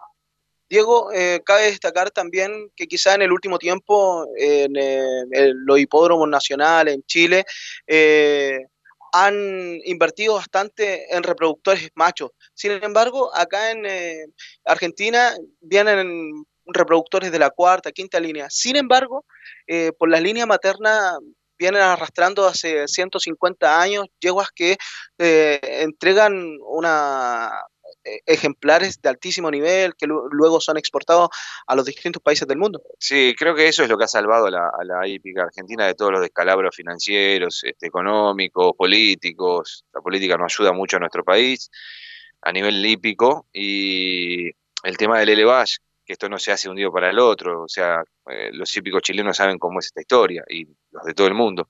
Las, las líneas maternas eh, se desarrollan con muchos, con muchos años y Argentina ha tenido aras de primerísimo nivel que fueron eh, de alguna manera formando familias, llámese Aras Ojo de Agua, llámese este, Aras Chapalmalal, Malargüe, eh, en el último tiempo Abolengo, La Quebrada, son este, Firmamento, Vacación en estos años, son aras que han formado genética de, de- de primerísima con yeguas que, que se cruzaron esas sangres con padrillos muy buenos y por eso lo que vos decís y destacás y que es importante eh, reiterar, los padrillos que han llegado a la Argentina no son de primer nivel, pero así todos funcionan y muy bien con esas yeguas que son líneas maternas eh, exitosísimas. Sin embargo, además de los aras que me mencionas, eh, desapareció un aras bien importante como era las viñagas.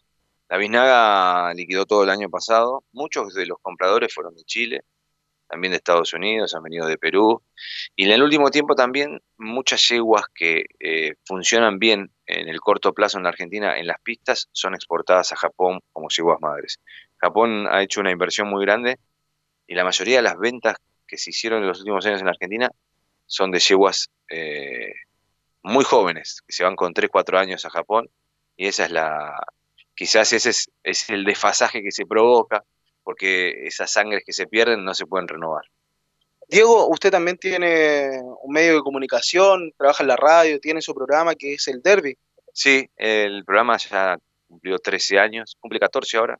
1600 capítulos. 1600 programas, eh, hemos pasado por varias emisoras, estuvimos en Argentina y en Uruguay. Hoy lo mantenemos en una radio que se llama Radio General Güemes, que es la AM 1050 aquí, es el único programa nuestro que a nivel diario lleva toda la información del Tour. No hay otro programa como ocurre en Chile, que siempre nosotros los envidiamos sanamente, que la, que la hípica se difunde mucho en diferentes radios, portales, en televisión. Aquí en nuestro país eh, el turf es, ha sido dejado de lado hace mucho tiempo y bueno, yo soy una especie, junto a mis compañeros de Quijote, que seguimos manteniendo encendida esa llama de la difusión. El derby lo hacemos con Sebastián Heredia, con Héctor Torres, con Claudio Taborda eh, y con Adrián Domínguez. Y bueno, y seguimos adelante eh, capeando el temporal. Es muy difícil, se hace dificultoso, pero lo hacemos con mucho orgullo y es, es el único programa que se mantiene a nivel diario. Diego, eh, bueno, eh, muchísimas gracias por, por, eh, la nota. también lo pueden seguir a, a través de, de internet, ¿no? Sí, el programa nosotros lo compartimos todos los días en www. Tenemos oyentes en Chile, en Perú, en, Europa que nos escuchan, que nos mandan mensajes. El programa nuestro es, está en www.güemesam.com.ar y después este, lo compartimos también en la plataforma Mixflow, que es el canal El Derby, y en redes sociales, en Facebook y en Twitter. También eh, le quería hacer una pregunta. ¿Qué tan importante es hoy en día las radios AM acá en Argentina? Porque en Chile quizás eh, no tienen la misma relevancia que tienen acá, en donde todavía siguen siendo eh, radios muy importantes. En Chile est- estamos con Radio Portales eh, trabajando arduamente con el deporte, la hípica. La radio en la Argentina es muy importante. Nunca ha dejado de perder esa importancia, más allá de que hoy hay canales de comunicación mucho más importantes, si se quiere, o más masivos. Las redes sociales son muy fuertes, las, eh, los sitios web también, se transmite por diferentes eh, plataformas, pero la radio AM nunca perdió esa, esa magia. Es muy importante, hay periodistas muy destacados en nuestro país que siguen manteniendo su programa, Eh, hay radios que tienen un encendido este, destacadísimo. Yo creo que eh, más allá de la invasión de otras plataformas de, de comunicación, no van a poder con la radio AM. Además, el fútbol solo lo transmiten Radio AM acá en Argentina. Sí, también hay muchas FM que transmiten, ahora hay otras maneras de transmitir, por YouTube, por, eh, por Insta, Fabián. por, por otras este, eh, plataformas, pero, pero la radio M es imbatible, Fabián. Gracias, Diego. Fabián, Un Fabián. abrazo grande y un saludo grande para todo Radio Portales. Fabián. Sí, Carlos. Antes que se vaya, digo, Diga. pregúntele si hay alguna subsidio para las radios en Argentina, porque eso no lo tengo claro. Pregúntele al colega. eh. Diego, me preguntan eh, desde el estudio si hay algún subsidio para las radios AM hoy en día. No, subsidio no, o sea, la mayoría de las, de las transmisiones deportivas que no son de primera línea se, subsisten por, por, la, venta de publicidad, son producciones independientes, como el programa mío. Nosotros no tenemos ningún tipo de subvención.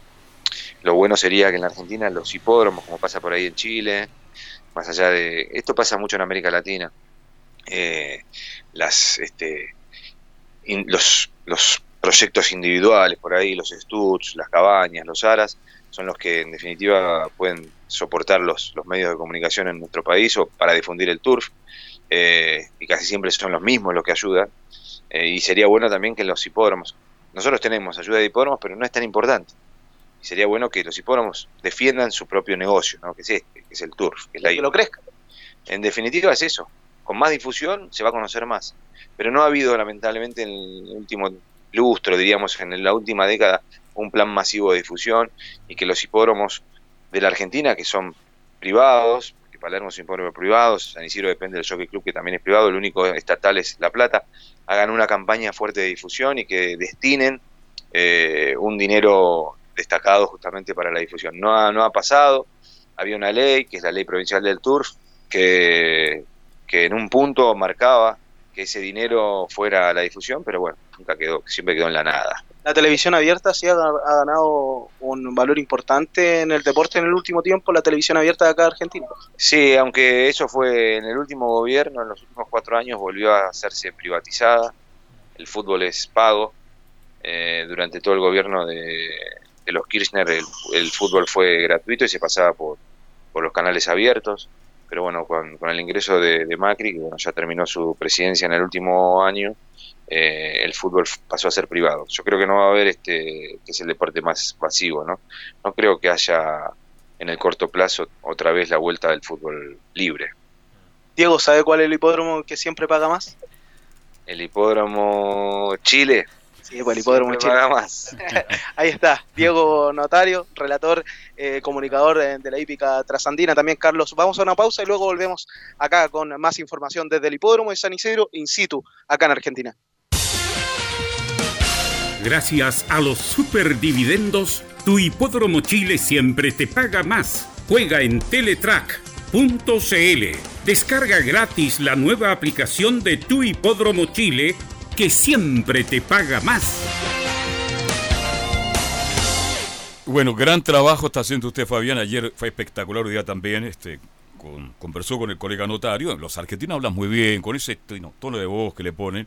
Yo estuve dos años, así que conozco la República Argentina. Qué bueno que todo lo que yo he comentado en Chile, la radio AM es tan o más importante que el FM en Argentina. Como ocurre en Colombia, porque, está, porque he estado ahí también, Fabián, en Colombia las radios AM son muy potentes, tienen verdaderos... ¿Tú sabes que las radios en Colombia tienen en cada estadio estudios instalados en cada estadio? Porque la gente escucha mucho el fútbol por radio en Colombia. Si usted va algún día a Colombia, váyanse a los estadios más importantes, se van a encontrar con estudios instalados que no se mueven, están permanentemente ahí. La radio AM en México, en Estados Unidos, ¿para qué voy a seguir? Por eso me pareció interesante la nota que usted le hizo al colega, porque habla muy bien. Ahora, ¿qué pasó en Chile? Simplemente lo digo con mucho respeto y con mucho cariño, no quiero pasar allá ahora a nadie porque no soy quien, pero se dejaron estar un tiempo y entregaron una programación, por favor que no se malinterprete, lo voy a decir, se entregó una programación a cualquier persona. Y eso lamentablemente empezó a matar paulatinamente la programación de la radio. Pero interesante lo que usted está haciendo allá, Fabián, así que por favor, adelante, volvemos a Buenos Aires. Muchas gracias, eh, Carlos. Eh, es sumamente importante también eh, lo que está pasando en este último tiempo y eh, este día. Hoy, hace pocos instantes, hace pocos minutos, llegó la información por parte de la Intendencia con respecto a esta nueva información de el eh, latinoamericano, en donde lamentablemente a esta hora no se estaría corriendo el latinoamericano. ¿Sí? Ay, ay, ay. Aclaren pero eso. eh, todavía no hay una información oficial. Ya. Es como bien engorroso lo que está pasando eh, en el último tiempo con respecto también eh, a nivel latinoamericano de, de esta fiebre de la, de la gripe del coronavirus que, que está sucediendo a nivel eh, mundial.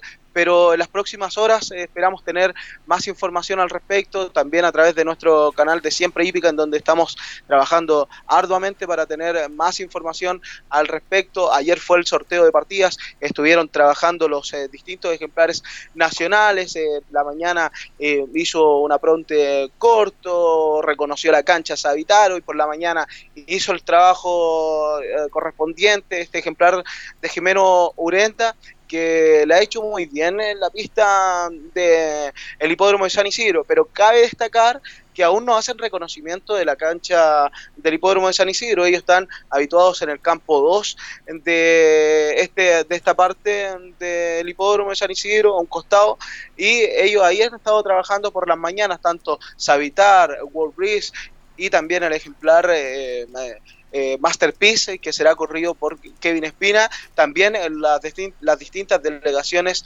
en- de los distintos países que estarán presentes en esta edición, la 36 del Longines Latinoamericano. Carlos. Sí, este, oye, la noticia que usted nos entrega desde Giant realmente. Tengo entendido que están todos los caballos que participan, están ya en Buenos Aires, me imagino que todos los medios de comunicación también. Entonces, claro, ¿y esta carrera se podría correr a lo mejor, pero sin público? ¿O definitivamente usted cree que se puede suspender el latinoamericano? Yo creo que es difícil que se suspenda por el tema que le conversábamos, que los ejemplares y las delegaciones ya están habituadas acá en este país, eh, no tendrían por qué pasar eh, por el, aeropuerto en donde se realizan eh, las transacciones de, de los distintos ejemplares. Es difícil que, que se suspenda un evento tan importante como este, sobre todo cuando eh, la Intendencia suspende los eventos deportivos eh, a nivel internacional, pero se mantienen... o, sea, los eventos deportivos a nivel eh, nacional, pero se mantienen la Copa Libertadores, los eventos eh, tan importantes. Por eso que eh, la reunión que se está llevando a cabo en estos instantes es de suma importancia para tener una información correspondiente a los últimos minutos, Carlos. ¿Cuánto público se espera, más o menos, usted que ya ya algunos días en Buenos Aires? ¿Cuánta gente podría llegar a este gran premio, a, este gran, esta gran carrera latinoamericano del próximo 14? Mire, eh, todavía acá en este sector eh, se encuentra nuestro querido compañero Diego Notario. ¿Cuánta gente se espera, Diego, para, para el próximo latinoamericano? No, no hay una estimación este, muy muy clara todavía, pero cuando es diferente al Pellegrini, el Pellegrini es la gran jornada que siempre, la última en la última edición del Pellegrini llegaron 40.000, 50.000 personas. Difícil que llegue ese número. Bueno, pero creo, creo que el hipódromo de San Isidro con 15.000 personas va a estar este va a estar muy satisfecho. El último latino disputado acá, ¿cuánta fue el público que llegó aproximadamente? ¿O cuánta la gente que llega habitualmente a este recinto, que es bastante amplio? El último latino se corrió en Palermo y hubo mucha gente, pero en Palermo es distinto porque es una es un hipódromo que está en el centro de la capital. San Isidro está muy apartado, eh, está en las afueras de la capital argentina. Eh, no, no, no, no, no sé a ciencia cierta la gente que hubo, pero debe haber ido a un número importante. El problema que hay también es la lluvia, Fabián. Como vos le comentabas recién a tus compañeros, el, pronóstico no es para nada alentador y se habla de hoy un día muy lluvioso, que estamos en definitiva con mucha lluvia, y el eh, próximo sábado también, con tormentas eléctricas y lluvia con, este, bastante copiosa.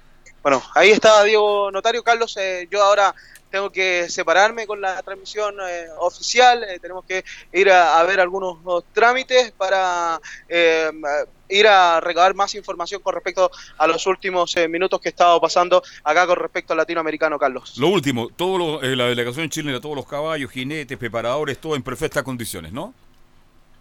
Sí, hoy llegaría Kevin Espina, el eh, jockey de Masterpiece, que es el único jinete que faltaría acá en el, eh, Argentina, pero los ejemplares ya están habituados en el campo 2, eh, tendrían reconocimiento el día de mañana de la pista central del hipódromo de San Isidro. Bien, pues lo dejamos libre, sabemos que tiene que hacer. Este, mm, me, me preguntan acá, ¿qué pasa con Careguante? Eh, no, no sé, no tengo el, eh, el programa del día de mañana en el Hipódromo Chile, pero vamos a estar eh, recabando más información también para comentarle lo que pasa mañana eh, en el recinto de Avenida Vivaceta en eh, el Hipódromo Chile de Independencia. Bien, que lo siga pasando bien, que disfrute, porque es bonito estar en Buenos Aires, linda, linda capital. Y nos reencontramos mañana entonces, mi estimado Fabián. Gracias y buenas tardes. Muy buenas tardes, Carlos. Ahí estamos. Directo en directo desde Buenos Aires con el mundo de la hípica, ¿eh? con el latinoamericano que se corre el 14. ¿Qué le parece? Portales, allá, directo en directo. O sea, me parece genial que, que podamos tener un Y qué representante. buen trabajo hace Buenos- Fabiana. ¿eh? en Buenos Aires, sí. Hace muy buen trabajo, la comunicación ha sido perfecta, clarita. Nos quedan dos minutos para ir cerrando el capítulo. ¿Hay alguna noticia deportiva último minuto? No, por el ¿Qué hablaba, qué el intendente? Hace Rota estaba hablando el intendente de la región metropolitana. Bueno, hace grandes rasgos habla algo del, del partido de, de Colo Colo, que, del aforo que se permitió a los 30.000 espectadores. También habla algo del partido de Palestino que decía que no se puede eh, un- una autoridad suspender un partido. Cosa, eh, era más que nada en eso. Y también habló ¿Cómo de un no partido... puede una autoridad suspender un Eh, partido? co- como el alcalde, por ejemplo, de la cisterna, pues no, no puede decir a este partido se suspende y no se juega acá, él no puede hacerlo, tiene que hacerlo la, la intendencia. y- O sea, que a eso me técnicamente se puede. Claro. Porque ahora, eh, eh, técnicamente se puede, te lo digo en base a que el estadio es municipal. Se puede. Claro, pero Es- hay un comodato con Palestino, hay un contrato también. Y eso también tiene- hay que respetarse. Eh, pero ahí queda en, en un Ahí hay detalle. un problema de fondo, bueno, Sí. pero era una clausura transitoria la que Sobre el intendente Guevara, una declaración dice, vamos a seguir autorizando eventos masivos hasta que no haya una instrucción del Ministerio de Salud en contrario. Y Mañalit dijo, no tenemos ningún argumento hasta el momento para suspender eventos masivos, esto completamente en relación al coronavirus o COVID-19. Así es. Eh, también habló, bueno, usted dijo, el aforo Colo Colo era 40.000. Al Claro, y final, lo, lo bajó a 30.000 por justamente la- las condiciones que está viviendo la, la ciudadanía. y el partido de la U el sábado con 2.400 personas máximo. Cerca de 2.500 personas. Nada máximo. más. Sin la presencia de hinchas, Sin hinchas visitantes. visitantes y las entradas para el clásico el lunes deberían estar. A la venta ya. A la venta. Pero y usted me va a averiguar de aquí al lunes, porque me da la sensación que tampoco va a ser con hinchas de Colo Colo. Vamos ¿no? a preguntar mañana. Porque es un gran tema. Se espera gran público entonces el próximo fin de semana, día 22 de marzo, cuando juegue la U de Chile con Colo Colo por el campeonato local. Por ahora, nos vamos, cerramos el capítulo de Estadio en Portales, mañana 13 horas con 30 minutos, y cerramos, como es habitual, con la hípica, directo en directo desde el Gran Buenos Aires. Gracias, Gabriel González Hidalgo. Buenas tardes. Mañana seguimos con Estadio en Portales. Chao.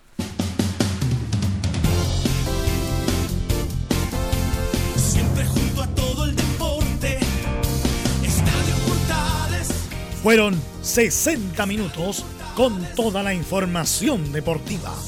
Vivimos el deporte con la pasión de los que saben. Estadio en Portales fue una presentación de Aum.